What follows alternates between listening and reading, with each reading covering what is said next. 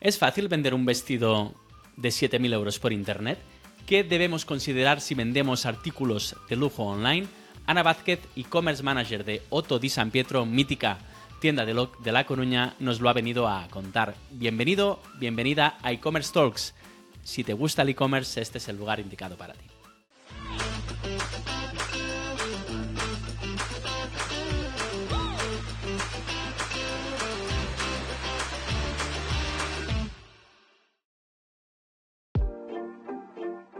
Convertirte en un experto en búsqueda avanzada? Ahora tienes la oportunidad con Define and Learn, un programa muy completo que abarca desde funcionalidades del buscador avanzado hasta conocimientos en analítica y experiencia al cliente. Así, al completar la certificación, no solo mejorarás tus habilidades, sino que también recibirás un certificado que podrás añadir a tu currículo y a tu perfil de LinkedIn. ¿Listo para darle un giro a tus estrategias de búsqueda avanzada?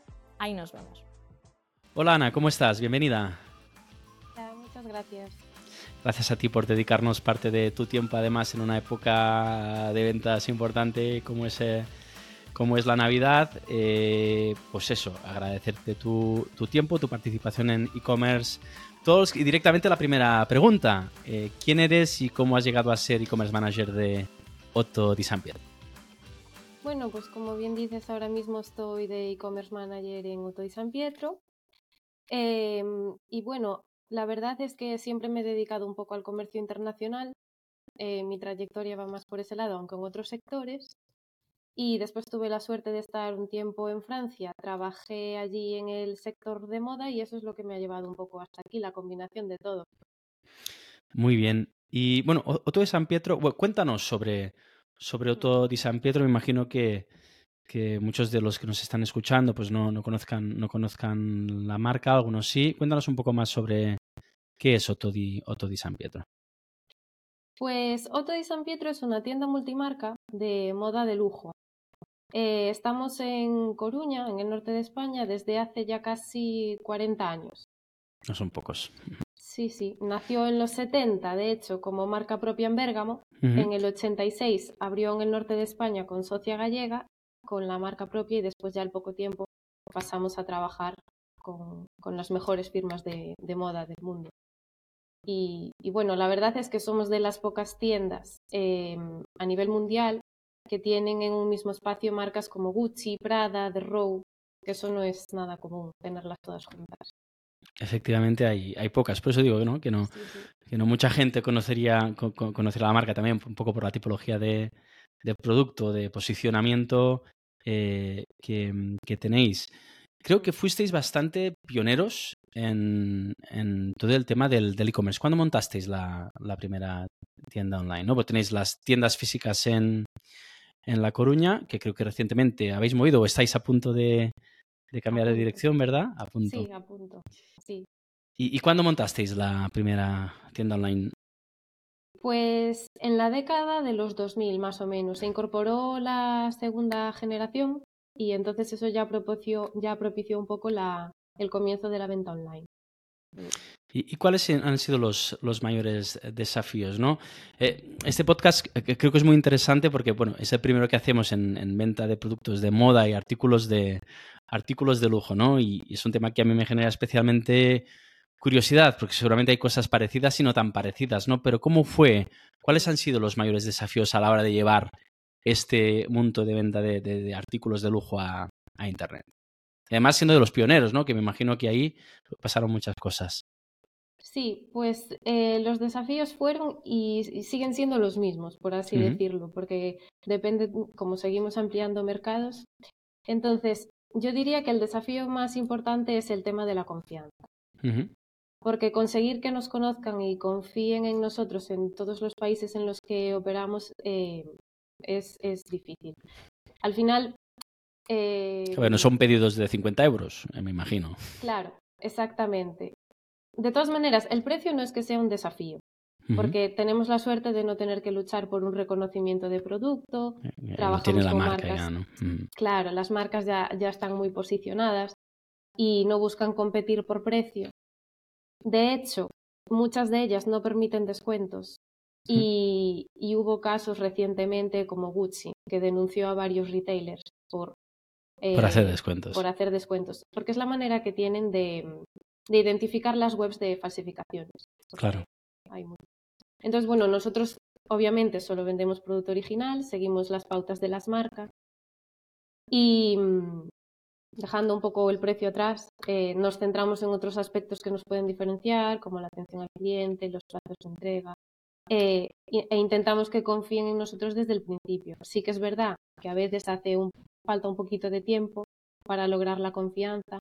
De hecho, pues tenemos muchos clientes que llegan a nosotros por primera vez, eh, puede que tengan un ticket medio de 300 euros, por ejemplo, y tras la buena experiencia, pues regresan con tickets medios mucho más altos. Y es normal también. entonces entiendo esto. Principal desafío, claro, una cosa es la cliente, la gente, los clientes que vienen a la tienda física, que evidentemente pues ya os conocen, ¿no? Mm. o, por otro lado, pues los usuarios, que he visto que son bastantes, que buscan todo Di San Pietro, la marca en internet, luego entran, conocen la marca, compran con niveles altos de conversión y el reto es eso, ¿no? Pues cómo lo haces para que, gente de fuera de, de, fuera de España, usuarios o clientes de fuera de España, ¿no? Bueno, te encuentren, ¿no? Por un lado, te descubran, te conozcan. Entiendo que también hay una parte de turismo que debe venir, que luego os, os, os compran, ¿no? Pero el reto es ese, ¿no? Que algunos os encuentren y una vez os encuentren, pues que confíen en, en, en pues eso, en hacer el primer pedido.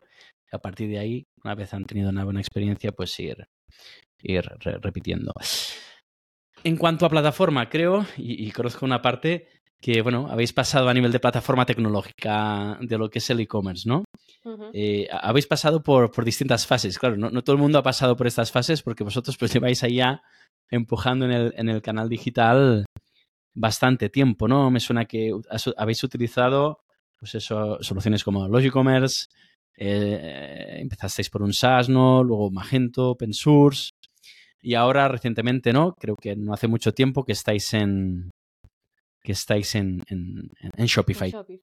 ¿Qué han supuesto estos cambios, no? ¿Por, qué el cambio? Si quieres, igual la última que, conocerás eh, o tendrás más, más conocimiento, ¿no? De, lo que es la solución open source de Magento a, a Shopify, que ha supuesto un cambio de esta, de esta magnitud en la gestión de vuestro negocio en el día a día.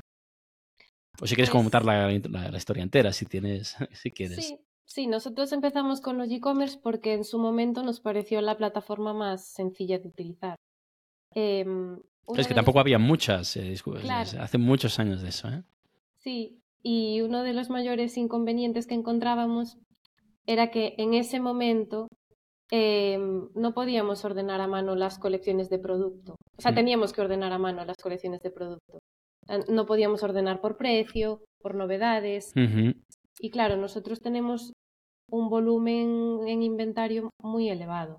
Eh, podemos tener pues unos 3.000 productos en stock más o menos sin contar variantes. Correcto. Entonces, si tenemos que ordenar todo a mano, no es un proceso muy eficiente.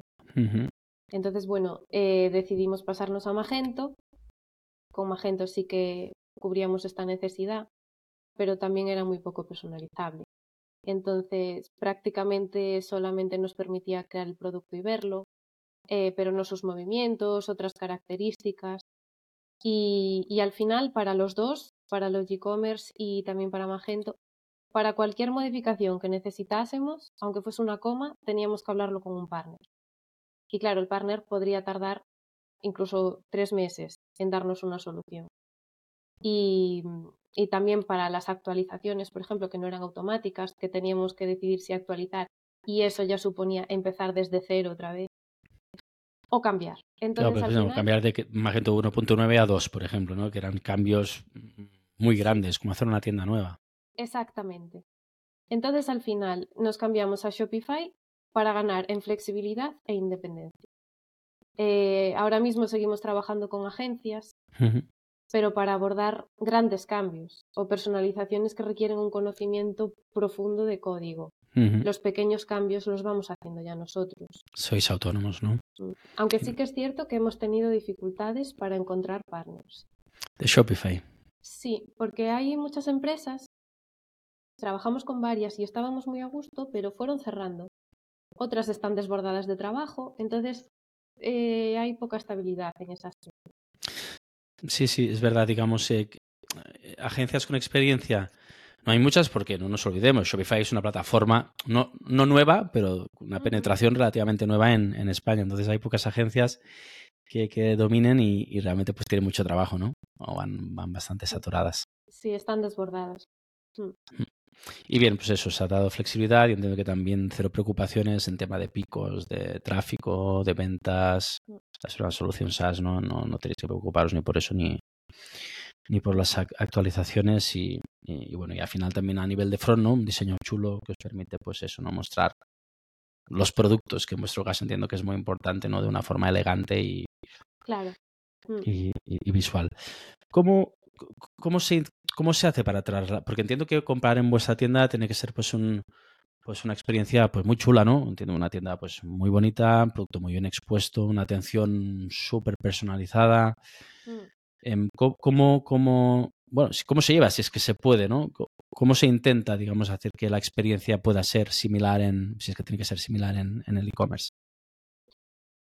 A ver, es algo complicado. Em, nosotros lo hacemos de diversas maneras, o lo intentamos hacer de diversas maneras.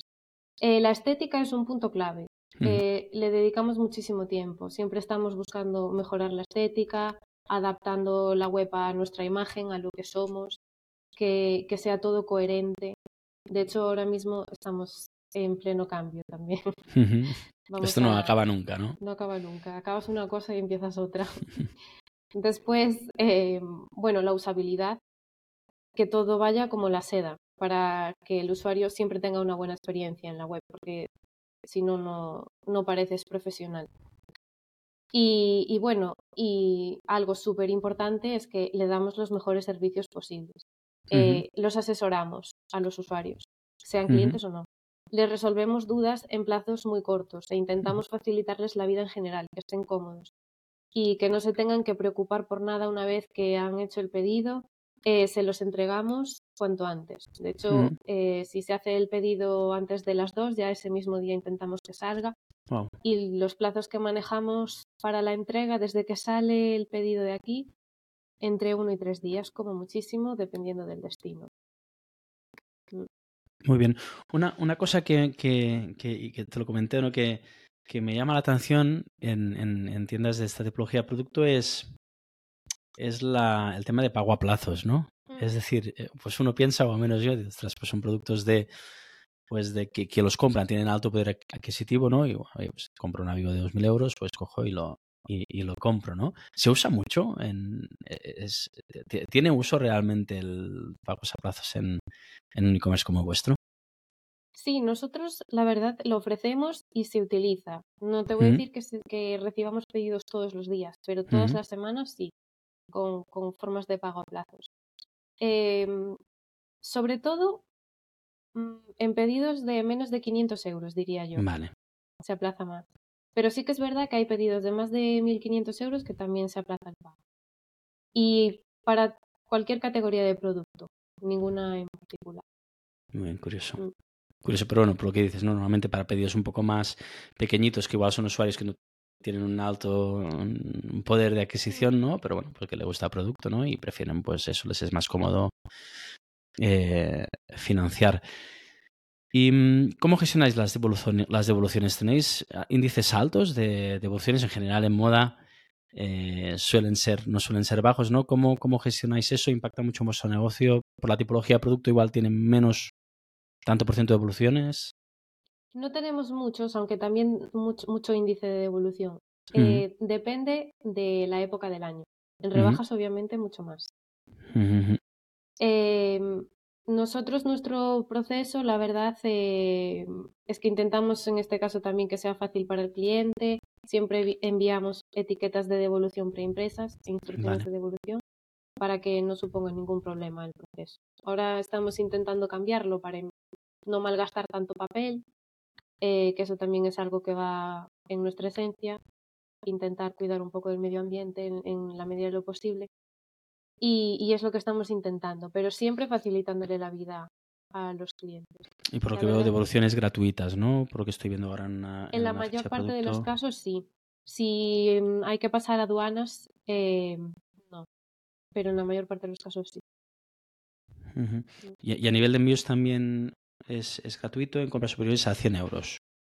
Sí, bueno, ahora estamos también en cambios en ese aspecto. porque estamos mejorando los sistemas de devolución, también estamos revisando el tema de envíos.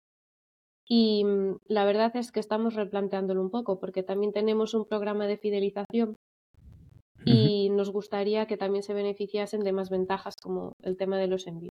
Entonces esto, estamos redefiniendo. Muy bien.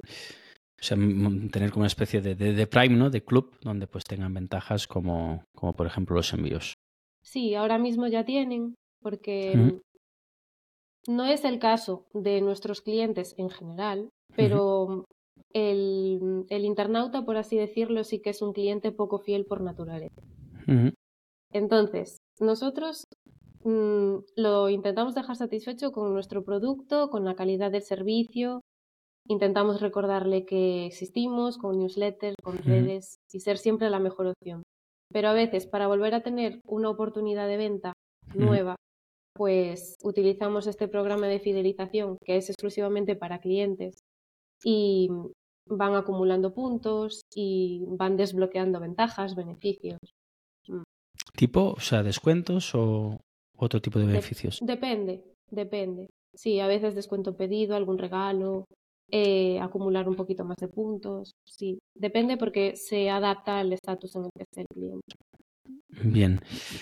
Mm, mercado internacional, eh, ¿vendéis fuera de España? Porque lo que he visto, por ejemplo, aquí en la ficha producto decía, pues no, que para UK las evoluciones creo que eran 15, 15 libras. Entiendo que tenéis movimiento a nivel de mercado internacional.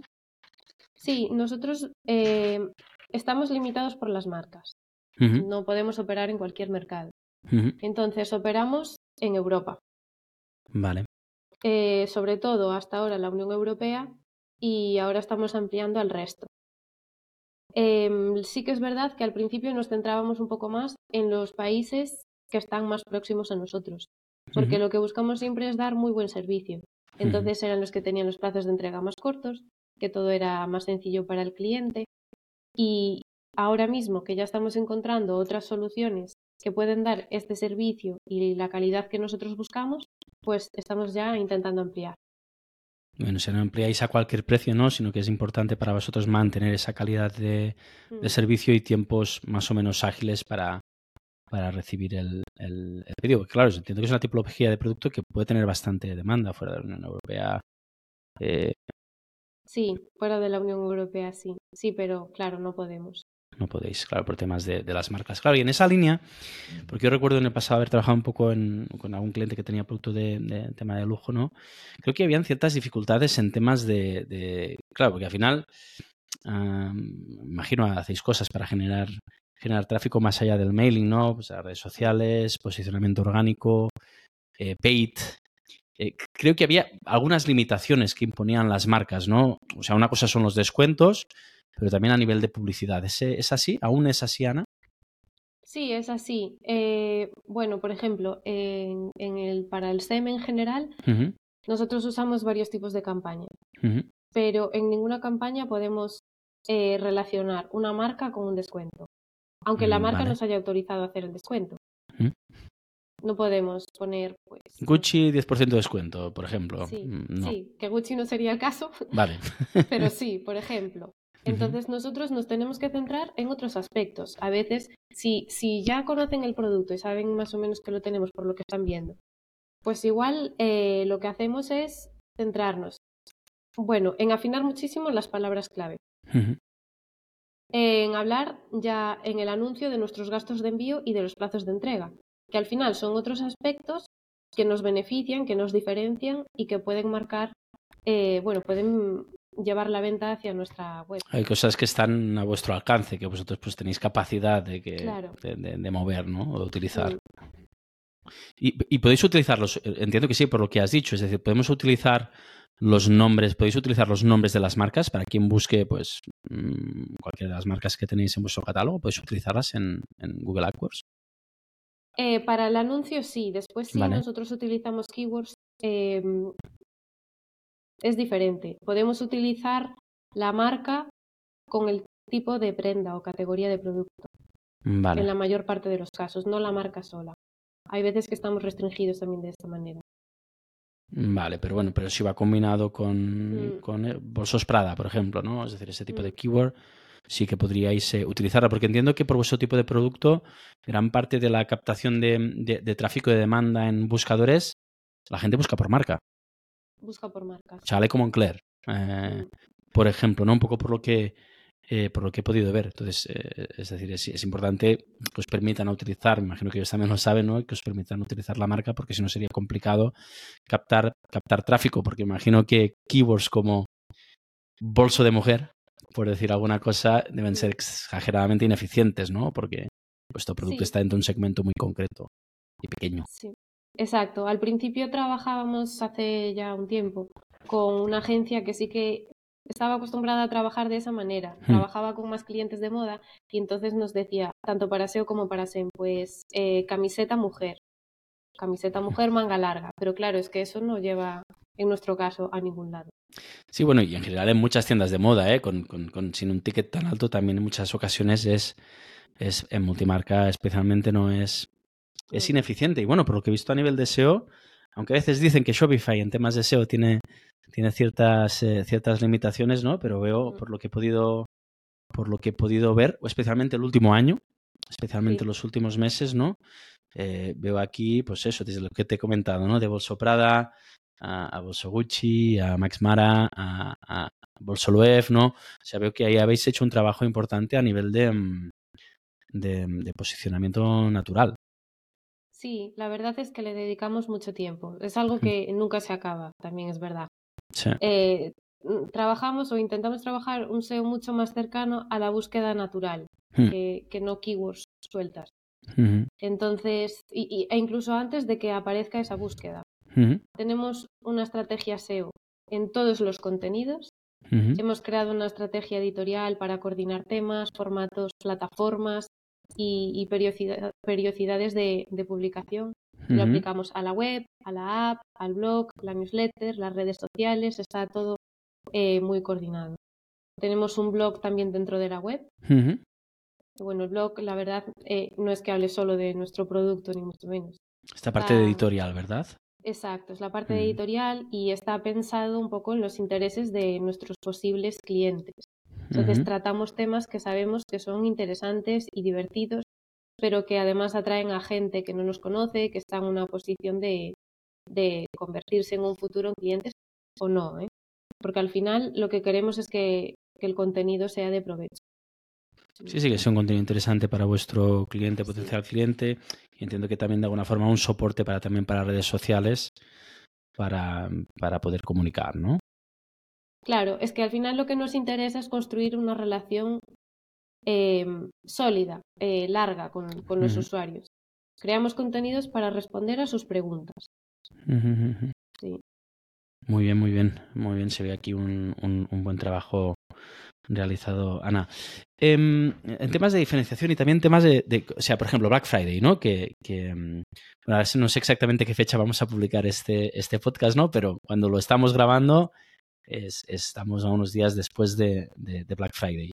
Bueno, ¿cómo ha ido y, qué podéis hacer? ¿no? Porque entiendo que Black Friday es una campaña que está muy vinculada a descuentos y, en principio vosotros tenéis limitaciones. ¿Cómo, cómo ha ido? ¿Cómo gestionáis? ¿Cómo, cómo, os diferenciáis en, este, en una campaña como Black Friday? ¿Es importante para vosotros? Sí, al final depende de los mercados. Hay en algunos que la campaña de Black Friday y de rebajas en general es más importante que en otros en España siempre suele tener más peso que en el resto de Europa. Em, nosotros, la verdad es que em, lo que nos sirve en este tipo de ocasiones es tener ya un trabajo previo realizado. Entonces, todo lo que hacemos de SEO ayuda muchísimo cuando se busca. Después, con el SEM, pues aumentar un poco la inversión para este tipo de, campañas. Eh, pero después, nos intentamos diferenciar, como te decía antes, con la atención al cliente, con los plazos de entrega, con el sistema de devoluciones, porque va a haber eh, posiblemente mm, varios lugares donde se puede encontrar un producto, pero queremos que el nuestro sea la mejor opción. Muy bien. Em, eh, chafardeando en, vuestra web, hace un ratillo he visto que tenéis un sistema de, asesoramiento, como de cita previa, donde con un calendario, con citas con horas, ¿no? Puedo reservar una, una, cita en, una de, de vuestras eh, tiendas. ¿Qué tal esto? ¿Funciona? Cuéntanos más sobre esto. Y no sé si esto de alguna forma el online tiene algo que ver o es simplemente un tema de tienda física. A ver, nosotros la verdad es que ofrecemos varios servicios y esta, este sistema de cita previa está pensado en, un servicio al que le llamamos servicio vestuario.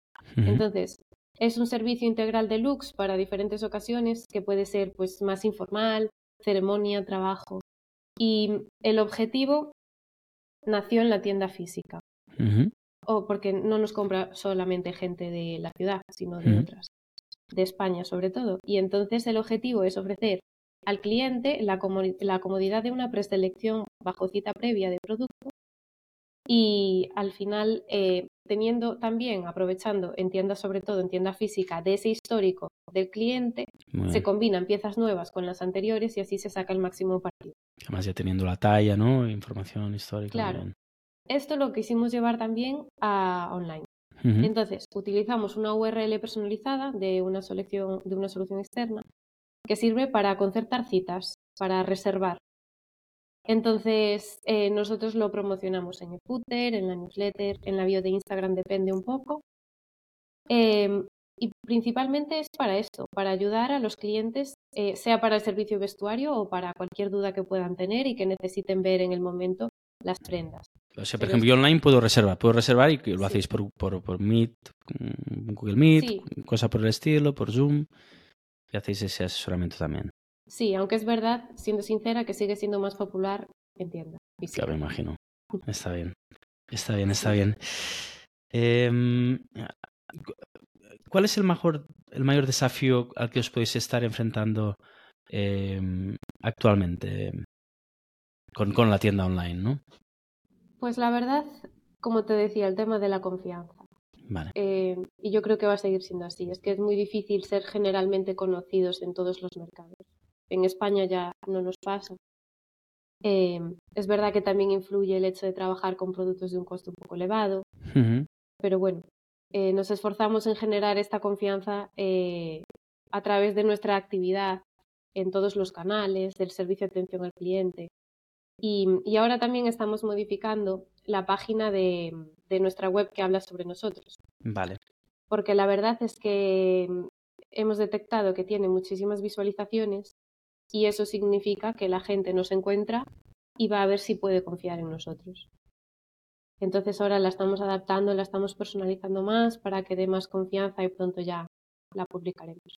Muy bien, aunque ya tenéis información, ¿no? las, las tiendas, fotografías, pero, pero está bien, está bien haber detectado, haber detectado ese comportamiento. Nada más es eso, ¿no? Que la URL está abajo de todo. Es gente que va expresamente, ¿no? A mm. buscar ese, ese, ese, digamos, ese elemento. Em, está, está muy bien. Em, ¿Qué tendencias actuales consideras que pueden ser más relevantes para el futuro en una tienda como la vuestra? El digital, realidad aumentada, inteligencia artificial, que tan, tan de moda está, ¿no? ¿Cómo, cómo ves todo esto? Mm, en la actualidad, yo creo que el digital supone una experiencia completa, ¿no? Al englobar online, offline, y, que, bueno, ya lo estamos viendo, que ya son planos interconectados en vez de independientes. Nosotros ya llevamos tiempo viviéndolo e intentando optimizarlo al máximo, y yo creo que esto no va a parar y que va a seguir evolucionando. La inteligencia artificial, como no, también eh, sí va a ser muy relevante en general. Eh, ya se está usando para desgranar tendencias y, bueno, para cortar tiempos de trabajo va a ser muy útil, pero... ¿Lo utilizáis ya en tema de generación de contenidos? O... Creo que es complicado, ¿no? Siendo un producto mm, de la tipología que tenéis, generar contenido de forma automática tiene que ser... Se podría hacer, pero no lo hacemos, porque queremos que el, el, contenido que generamos sea propio.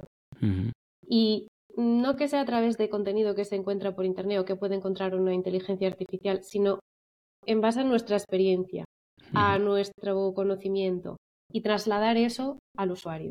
Muy bien. Entonces, claro, la inteligencia artificial al final eh, corres el peligro de que tus textos, por ejemplo, sean muy similares a los de otros e-commerce. Correcto. ¿Marketplaces vendéis o en, en, marketplaces? ¿Existen marketplaces mm, para esta categoría de producto? Sí, sí, sí. Nosotros eh, vendemos en Farfetch. Sí. Eh, Farfetch es la, la plataforma líder en multimarca a nivel mundial y trabajamos con ellos porque son los únicos autorizados por la mayoría de las marcas, la verdad. Entonces... en relación a temas de confianza, ¿no? El hecho, entiendo, de estar en, en un portal como Farfetch, ¿no? Ya casi que es da una, una, una gran autoridad, ¿no? Sí, claro, es que la verdad es que supone muchas ventajas. Una de ellas mm. es esa, eh, que al final tienes ventas y Farfetch es tan, gracias a Farfetch, porque es tan conocido que no hace falta tu propio posicionamiento, que es lo más complicado, vende la imagen de Farfetch. Em, después, otra ventaja que hay también es que mm, podemos vender productos que igual vender aquí son más complicados por tema de climatología. Porque hay veces que las marcas obligan a comprar ciertos productos que aquí no tienen mucha salida. Entonces, con Farfetch sí es más fácil. Interesa esto que has dicho, las marcas obligan a comprar productos. Claro, no puedes escoger el 100% de la oferta, en la mayor parte de los casos. Depende de la marca. Con algunos sí y con otros no. Entonces, igual hay algún producto que es muy característico de esa colección y que, quieren que lo tengas porque define el imaginario del diseñador en ese momento o de la colección. Pero bueno, puede ser que funcione bien o no, sobre todo por esto, por tema de, clima. Sí. Y bueno, y otra parte muy importante también de Farfetch es que eh, puedes usar tu propio packaging cuando haces los envíos. Entonces... porque el stock lo tenéis vosotros. Claro. El producto en Farfetch. No, es que lo tenga Farfetch, sino que recibís el pedido ahí, gestionáis eh, mm. directamente y tenéis el stock conectado, ya por curiosidad, entre, entre, los dos, entre los dos entornos. Eh, sí. Muy bien. Entonces al final te das a conocer sin, sin esfuerzo adicional. Correcto. Mm. Que bueno, claro, y en mercados es uno de mercados que si no sería, entiendo, muy, muy difícil de muy difícil mm. de, de, llegar. Que bueno, muy bien. Em, ya bueno, ya un poco eh, terminando, mm, Ana, influencers de moda, tema que también eh, una gente interesante. ¿Habéis tenido alguna experiencia divertida o curiosa con influencers de moda o que puedas contar? ¿Lo trabajáis? Pues de momento no hemos trabajado con influencers. Eh, no es algo que descartemos en un futuro, pero requiere un análisis profundo. Para nosotros es importante que sus valores coincidan con los nuestros. Y permisos de la marca igual también, ¿no? ¿O, no? Mm, no lo creo, eso la verdad no lo creo. Como todavía no me he puesto a investigar seriamente esto, eh, pero a mí me parece que no. Sí que es verdad que hay varios influencers, microinfluencers más bien, que nos etiquetan relativamente a menudo. Eh, y la verdad es que sí que se nota su impacto. Vale. O sea, sin quererlo ya hay alguno que de alguna manera pues os, os, genera negocio. Mm, es de agradecer, Eso está muy bien. sí. Eso está muy bien. Muy bien. Oye, si os generan negocio, ¿no? ¿Por qué no probar en invertir un poco más, ¿no? Y que os den, más visibilidad, claro. Mm, es que no lo descartamos para nada, ¿eh? Lo que pasa es que, bueno, requiere su tiempo de estudio. Correcto. Muy bien, ya nos contaréis si finalmente lo acabáis, lo acabáis haciendo. Em, ¿Quiénes son tus referentes eh, confesables? ¿En quién te fijas? madre mía, esta gente es buenísima, ¿no? Personas, negocios, ¿cuáles podrían ser tus referentes, Ana?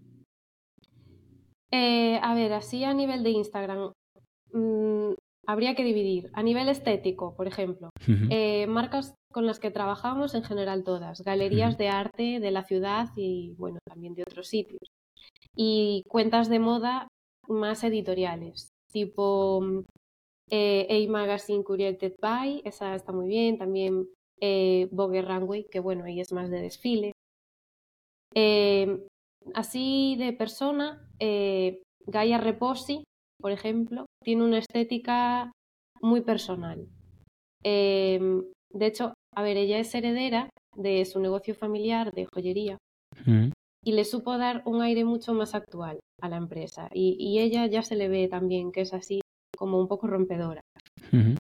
Y a nivel contenidos, me gusta mucho una española, eh, Erea Louro porque me parece que hace un contenido muy útil de manera natural, la verdad. Muy bien, pues tomamos nota y le, mm. y le echaremos un, un, vistazo, ¿no? Me resultará a mí muy familiares, lógicamente, ¿no? Pues seguro que hay gente que nos esté escuchando que, que sí que esté en el mundo de la moda, pues les será de, de ayuda. Eh, por último, tres herramientas sin las que no podrías vivir tú o, o vuestro e-commerce. Pues la verdad no voy a mencionar eh, ninguna aplicación en particular. porque van y vienen. Entonces, eso también es verdad. Eso es complicado. Entonces, yo diría eh, lo que utilizo en mi día a día. Google Analytics, Search Console y Google Ads. Porque al final el análisis e, es la clave para ver lo que hay que rectificar y lo que hay que potenciar. Entonces nosotros estamos revisando continuamente resultados y adaptando todo en función de ello. Muy bien, sin duda. Herramientas imprescindibles y que esta es más difícil, ¿no? Que cambien. Google, Google solo lo tiene muy bien, muy bien, muy bien montado. ¿Qué tal con el cambio Google Analytics 4? ¿Cómo, cómo ha sido el proceso? Al principio bastante mal, pero sí, pero bien, ahora, ahora ya bien, ya estamos ahora acostumbrados. Muy bien, muy bien. Pues eh, Ana, eh, muchísimas gracias. Ha sido, ha sido muy interesante. Hemos aprendido de las casuísticas que tiene la venta online de moda, artículos de, de lujo y nada, ya nos contarás cuando hagáis cosas nuevas. Y bueno, una cosa, mira, antes de cerrar, perdona, porque me la había dejado, la app, porque creo que hace poco habéis lanzado también la app eh, para móvil de, de, de Otto San Pietro. ¿Qué tal? Sí, la verdad la lanzamos hace relativamente poco muy poquito y, muy bien. O sea, desde el principio, desde que se lanzó a los markets, ya empezó a dar resultados. Muy bien. Y ahora, em, en cuanto a visitas a la web a través de la app, la verdad es que em, ya está superando otros canales. Wow. Entiendo, ¿no? Clientes ya que se la instalan, entonces ahí sube la recurrencia, ¿no? Eso todo sobre. Claro, es que al final es un proceso mucho más buscado el instalarte la app. No es como llegar a la web y hacer una compra o estar revisando, es que ya es un cliente que está realmente interesado en ti, más que, o sea, en tu producto también, pero sobre todo en ti. se, lo, pones más fácil, ¿no? Además entiendo que notificaciones push, que funcionan muy bien la tasa de apertura. Qué bueno. Qué bueno, ya pues de hecho he visto hoy navegando desde el móvil, ¿no? Que ahí ha salido un pequeño banner, un call to action, ¿no? De instálate la, instálate la aplicación, ¿no? Sí. muy bien, muy bien. Muy bien, tiene, tiene muy buena pinta. Ahora sí, Ana, ese que me había dejado esta, esta, esta preguntilla. Muchas gracias eh, por todo y desearos una gran campaña de, de Navidad, que aún queda un poquillo. Muchas gracias, muchas gracias a ti. Chao. Chao.